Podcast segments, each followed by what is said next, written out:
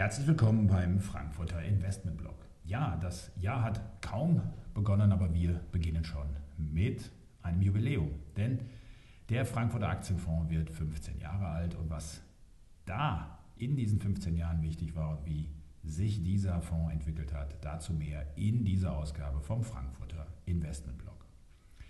15 Jahre nun, das sind eine lange Zeit und das gilt speziell an den Kapitalmärkten. Schauen wir kurz zurück auf den Jahresanfang 2008. Damals geriet so langsam der US-Immobilienmarkt ins Wanken und am Horizont tauchten die ersten dunklen Wolken der kommenden globalen Finanzkrise auf. Ganz klar, wir leben in einer anderen Welt.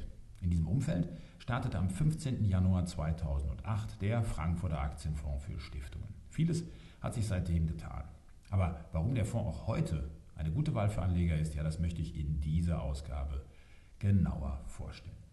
Zu Beginn soll der Blick jedoch zurückgehen, denn natürlich habe ich mit unserem Fondsberater Frank Fischer über die Anfangszeit des Frankfurter Aktienfonds für Stiftungen gesprochen. Und eine Frage, die kommt da fast zwangsläufig. Woher kommt denn der etwas sperrige Name? Darauf sagte mir Frank Fischer, nun, unser Gründer Günter Weißpfennig war Stifter der Share Value Stiftung. Und die Stiftung legt bis heute ihr Vermögen ausschließlich in Aktien an. So kam der Kontakt zu anderen Stiftungen, die das Stiftungsvermögen ebenfalls verstärkt in Aktien investieren wollten. Dann entstand die Idee, dies in einem Fonds möglich zu machen. Als Frankfurter Unternehmen lag es da nahe, den Ort in den Namen mit aufzunehmen, ebenso wie die Ausrichtung des Fonds mit einem Fokus auf die Bedürfnisse von Stiftungen. Von Beginn an waren es zwei Aspekte, die besonders gut zu Stiftungen passten. Die deutliche konservativere Ausrichtung als ein reiner Aktienfonds und zusätzlich die regelmäßigen Ausschüttungen, auf die Stiftungen nun einmal zur Erfüllung des Stiftungszwecks angewiesen sind. Einige Jahre später, 2013, kam dann die nachhaltige Ausrichtung mit hinzu. Auch dies ist ein Aspekt, der für immer mehr Stiftungen und Investoren allgemein an Bedeutung gewonnen hat. Soweit Frank Fischer zur Namensfindung. Im Laufe der Jahre hat sich der sperrige Name aber als anerkannte Marke auf dem deutschen Kapitalmarkt etabliert. Ein Höhepunkt der Investmentstory war dabei sicherlich die Auszeichnung für Frank Fischer zum Fondsmanager des Jahres 2018 durch den Finanzenverlag. Zu diesem Zeitpunkt waren die Assets under Management im Fonds von angeblich anfänglich überschaubaren 5 Millionen Euro auf annähernd 3 Milliarden Euro angestiegen. Ausgehend vom klaren strategischen Fokus auf europäischen Small and Mid Caps hat sich der FAFS, wie wir ihn intern nur nennen, im Laufe der Jahre deutlich weiterentwickelt. Das war auch dem großen Erfolg geschuldet, denn als Milliardenfonds wurde es immer schwieriger, weitere aussichtsreiche Small and Mid Caps zu finden und auch mit dem entsprechenden Anteil zu gewichten. Insofern war es für uns nur eine logische Entwicklung, den Fonds auch für größere Titel zu öffnen und auch aus anderen Regionen Positionen aufzunehmen, beispielsweise aus den USA.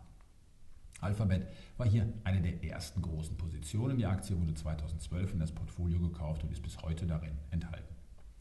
Die langfristige Perspektive ist hier beispielhaft. Viele Aktien sind über viele Jahre im Fonds, einfach weil die Perspektiven der Unternehmen weiterhin gut sind. Das wird vom Analystenteam in enger Abstimmung mit Frank Fischer stetig überwacht und findet sich als messbare Größe im Total Shareholder Return, kurz TSR. Die konzeptionelle Ausrichtung auf Stiftungen fand erst im Laufe der Zeit auch Anklang bei anderen Anlagegruppen. Dazu erklärt Shareholder Value Management Vorstand Philipp Prömm, Tatsächlich ist eine Entwicklung, wie sie der Frankfurter Aktienfonds für Stiftungen seit seiner Gründung gesehen hat, eine Ausnahme im deutschen Fondsgeschäft. Als ich 2012 zu Shareholder Value stieß, war der Fonds ein ungeschliffener Diamant. Wir fügten unseren ethischen Leitfaden und den Nachhaltigkeitsfilter dazu, sowie weitere Anteilklassen blicken wir jetzt nach 15 Jahren auch mit einem gewissen Stolz auf diese Zeit zurück, in der wir immer ein großes Ziel verfolgt haben. Unsere Investoren sollen ruhig schlafen können, denn wir streben eine aktienmarktähnliche Rendite an, was uns mit 6,8% pro Jahr seit der Auflage auch gelungen ist. Gleichzeitig haben wir diese Rendite mit deutlich geringeren Schwankungen als der Gesamtmarkt erzielt. Soweit Philipp Römm. Als vermögensverwaltender Aktienfonds kann der Fonds flexibel auf aktuelle Marktentwicklungen reagieren. Frank Fischer und sein Team steuern dabei aktiv die Aktienquote, ausgehend von einer neutralen Positionierung von 80 Prozent.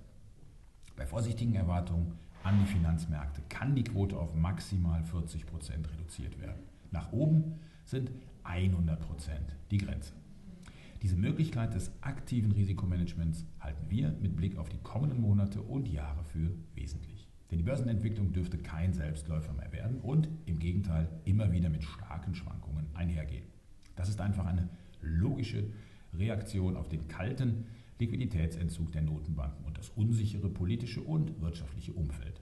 Umso wichtiger wird ein Ansatz, der die Qualität der Unternehmen in den Mittelpunkt stellt und darauf achtet, dass die Geschäftsmodelle solide und krisensicher sind, so wie wir das in unserem Frankfurter Aktienfonds für Stiftungen tun. Ja, auch in den nächsten 15 Jahren wollen wir den Frankfurter Aktienfonds für Stiftungen mit dem bewährten Team und der Ausrichtung und Strategie weiter sicher durch die Herausforderungen der 2020er Jahre steuern. Soweit der Blick auf 15 Jahre Frankfurter Aktienfonds für Stiftungen, dieses Mal im Frankfurter Investmentblock.